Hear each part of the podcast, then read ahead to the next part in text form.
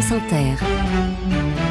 Simon Le Baron, le 7-10. Réécoutons ensemble en 80 secondes ce matin, si vous voulez bien, le travail d'un stagiaire. 48 km par heure, c'est la vitesse moyenne en heure de pointe entre Thionville et Luxembourg sur l'A31. Oui, c'est assez lent, surtout que la limitation est de 90 km par heure à ce niveau.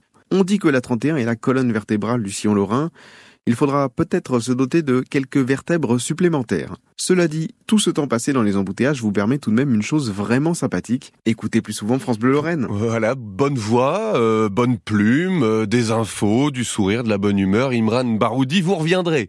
En tout cas, je vous le souhaite. Imran a effectué son stage l'été dernier comme animateur chroniqueur à, à France Bleu Lorraine Nord, à Metz, vous l'avez entendu. Il fait partie des 92 lauréats sélectionnés ces trois dernières années par l'Académie des antennes de Radio France.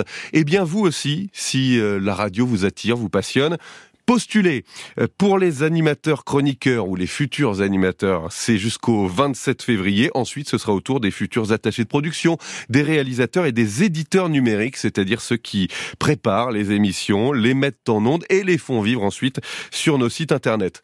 Pas besoin de diplôme, c'est ouvert à tous. Vous avez juste besoin d'une convention de stage ou de ce qu'on appelle une période de mise en situation en milieu professionnel qui est délivrée par, euh, par France Travail, un CV, une lettre une maquette audio. Vous trouverez tout cela sur le site de Radio France. À la clé, euh, un stage d'un mois au sein de l'une de nos antennes, une première expérience.